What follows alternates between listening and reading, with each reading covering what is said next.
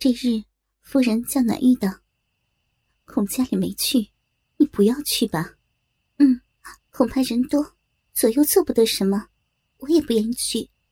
就是奶奶也早些还家。”夫人点头应了，带了秦香、喜儿、秋月三个丫头，一乘轿，三乘小轿，后面跟两个小厮，一个拜坛，一个红冠。香箱内只带三个元宝，多了恐人疑心。一直来到琼花观。且说，周自如这一日不主坛，特请了一个金口道士主持。两边道士共十五个，在大殿上做道场。周自如迎接斋主，见夫人满身穿白。淡淡妆容更加风流，分明寺庙堂赴会，哪里是追思亡灵？青衣连步走上殿来，拈香拜佛。大家拜见了夫人，竟往后面吃茶。小道士们个个心猿意马，手忙脚乱不停。夫人到了周子如房内，只推更衣，解开官箱。取出三个元宝，放在周子如枕下。那秋月请了周子如进来，说道：“夫人要去了。”子如再三留住：“奶奶去了，没人主斋啊。”夫人低低说：“做不得什么勾当，不如去吧。”你去了，我丢不下你，且等朱道士登坛说法，看过了再去。也知点灯时候什么要紧啊？夫人应了，嗯，寻个僻静所在才好。有的。夫人同周自如走到无人之处，对他说道：“三个五十两的元宝，放在你枕底下，你收好了啊。”自如点头会意，领夫人到了一处三闲小轩，用过午饭。又吃了些素点心，看看日落。朱道士登坛说法，男男女女看客不少。夫人带了三个丫头，在后边立着看。看到法师将完，忽听见说，看到场的人在旁边土地堂里，见一个小道士，一个小丫头，都脱了裤子，在地下做那勾当，被闲汉们拿住了。连裙裤也不容穿，都送到干张府去了。夫人回头查点，不见了秋月。周自如上殿查点，不见了徒弟马一鹤。夫人忙问静香，静香道：“啊，他与小道士约下了，方才正热闹时，不知几时偷走了。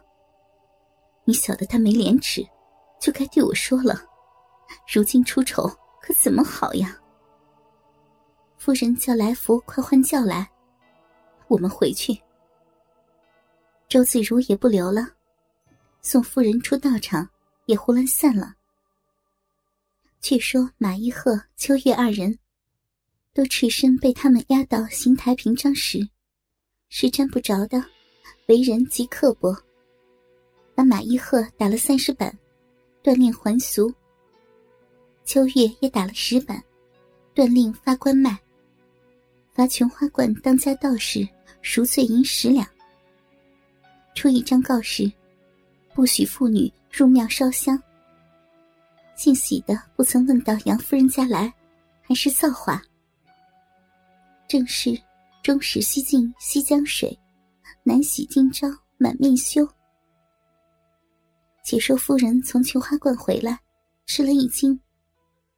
周自如为这桩事儿十分羞，又十分怕，叫人到阳宅，只说该来谢斋。只为徒弟事不好看，只缓数日再来。夫人回道：“晓得了。”对暖玉道：“周自如今日不能来，家里冷冷清清的，怎得消遣？我如今不如往杭州去烧香，寻寻灯草和尚。”保佑你这孩子长命。我只要一个小厮，一个丫鬟，催船而去，或寻着他，同他结个终身也好。奶奶要去，我不敢阻挡，只是丢得我们天没兴趣，又不知几时回来。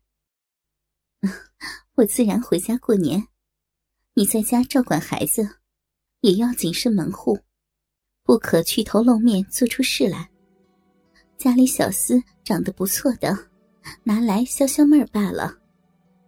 嗯，晓得，但不知奶奶带哪个人去。哦，方树年纪大些，倒还老成。小厮道中，尚算来福老实。来路不去吗？不雅相，不要他去。那何时起身？想是火月大吉。到了二十七这日，夫人吩咐来福雇了轿子，同方树下船，直到瓜州。次日渡过扬子江，早行夜宿。第六日到了杭州，早晨叫了三乘山轿。要上天竺寺降香。上得山来，就有房头和尚接进房里吃斋。那时天色已晚，下山不急了。和尚既留夜饭，茶点色色齐整。和尚见夫人着笑，想是新寡，一心看上了夫人。到晚间，摆一桌素斋进来，一个中年和尚来斟酒。像个陪坐的意思。夫人道：“不劳费心，等丫头来服侍。”和尚送了一杯茶，只得走去。等吃完了斋，取盆水来洗了手，领夫人入房安置。小姐姐哪里睡？就在这地下睡吧。岂有此理呀！夫人再三不肯。只得在床后打铺，来福被领至外间小房里同香客睡。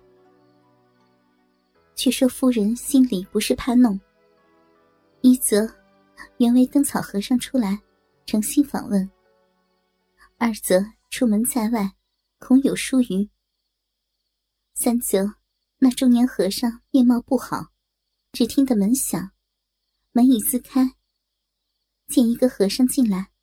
不由分说，搂住夫人求欢。夫人慌了，我是弄不得的。师傅若如此，我就要喊叫了。哼，喊叫也没人管，反坏了你名声。也罢，待我叫方树丫头陪你睡一夜。她年纪不大，岂不好似我吗？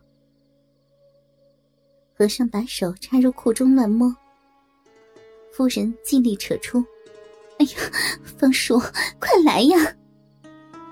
方树骚骚的走到跟前。和尚道：“就是这位姐姐也好，只是要在小僧房内去才好。”方树并不推辞，和尚搂住方树去了。夫人心中忖道：“嗯，若是标致和尚，我却忍不住。此会儿。”做成了方树去，我就清清静静的上床睡吧。正闭上门要脱衣服，才脱的衫子又来敲门，却敲得倾斜。夫人问：“是哪个呀？”小的送茶来。不用了，特地送来的。夫人只得开门，见是一个千娇百媚、十六七岁的小沙弥。未曾削发，手提一壶香茗，一只白瓷杯，放在桌上，把门掩上。双膝跪倒，苦苦求欢。哎呀，要是你师傅寻你怎么办呢？我是方才名媛的徒弟，此刻我师傅已抱着小姐姐弄了好一会儿了，吩咐叫我送茶来奶奶吃，求奶奶方便我一夜吧，再没人来的。